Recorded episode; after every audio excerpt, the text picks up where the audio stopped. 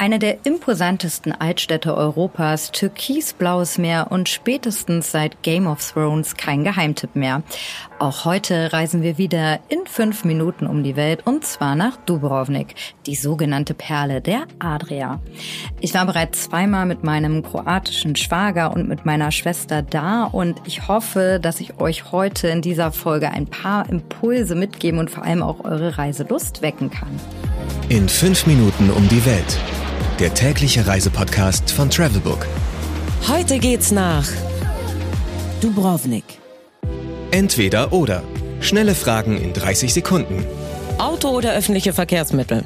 Weder noch eindeutig zu Fuß. Pärchen oder Familienurlaub? Pärchenurlaub. Ganz einfach, weil die Altstadt und vor allem auch die Sonnenuntergänge wirklich wahnsinnig romantisch sind. Ich habe da aber auch immer als Single gute Zeiten gehabt. Entspannung oder Abenteuer? Abenteuer in Dubrovnik und Entspannung im Umland. Kultur oder Party? Beides möglich. Ziemlich bekannte DJs liegen im kulturträchtigen Dubrovnik auf.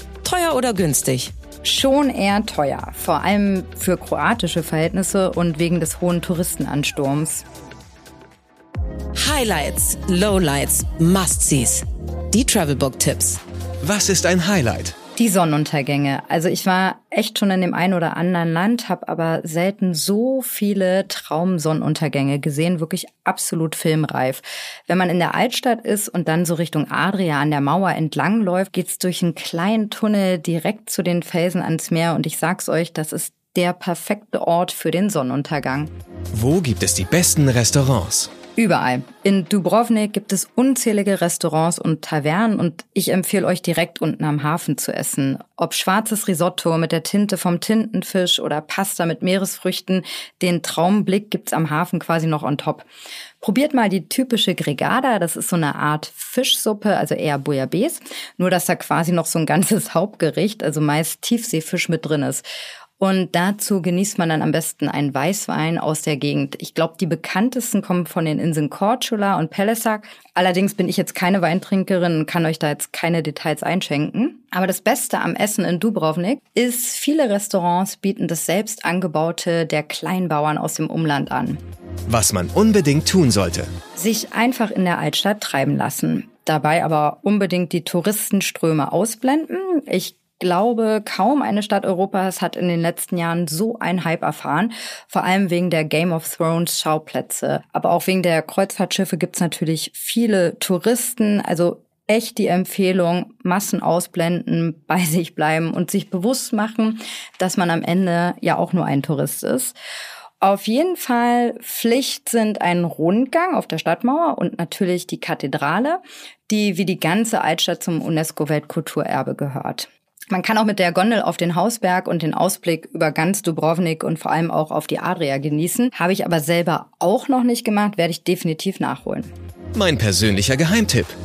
Sportschuhe oder Sneakers tragen. Die Altstadt ist verwinkelt, es geht immer mal bergauf, nicht nur auf der Stadtmauer und die Wege sind zum Teil ziemlich uneben, macht mit Sneakern oder Sportschuhen eben einfach mehr Spaß. Geld, Sicherheit, Anreise. Die wichtigsten Service-Tipps für euch.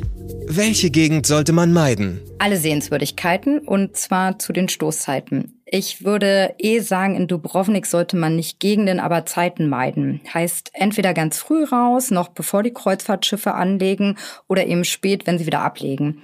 Und wenn es wirklich voll wird, geht ihr am besten ins Umland, zum Beispiel auf die Insel Lokrum. Da ist alles noch nicht so touristisch überlaufen. Und wenn ihr nach eurem Urlaub auch noch mit ein bisschen Fachwissen glänzen wollt, hier noch ein kleiner Sprachkurs. Blitzkurs Sprache. Hvala, Dobadan und Lakunoc. Also danke, guten Tag und gute Nacht. Ich finde es persönlich ja immer ziemlich charmant, wenn man als Tourist zumindest auch ein paar Wörter in der Landessprache kann. Do's and Don'ts.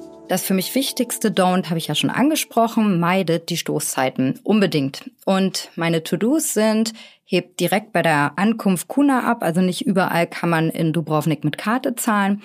Kleiner Reminder, tragt Sport oder bequeme Schuhe, man läuft wirklich viel. Und last but not least, bringt euch was Schönes als Erinnerung mit. Olivenöl, vielleicht ein Wein, Lavendeprodukte, Trüffelöl. So holt ihr euch auch ein bisschen die Perle der Adria nach Hause. Ich hoffe, ihr konntet mit meinen Impulsen was anfangen. Gebt uns gerne Feedback. Wir freuen uns über jede Anregung und vor allem auch, wenn ihr euch für uns sichtbar macht. Also schreibt, liked, empfiehlt uns, worauf immer ihr Lust habt. Zum Schluss gibt's wie immer noch Mini-Urlaub mit akustischen Eindrücken aus Dubrovnik. Mein Name ist Susanne Resch und ich hoffe natürlich, dass ihr auch morgen wieder bei unserem Podcast in fünf Minuten um die Welt dabei seid. Ciao und auf Wiederhören.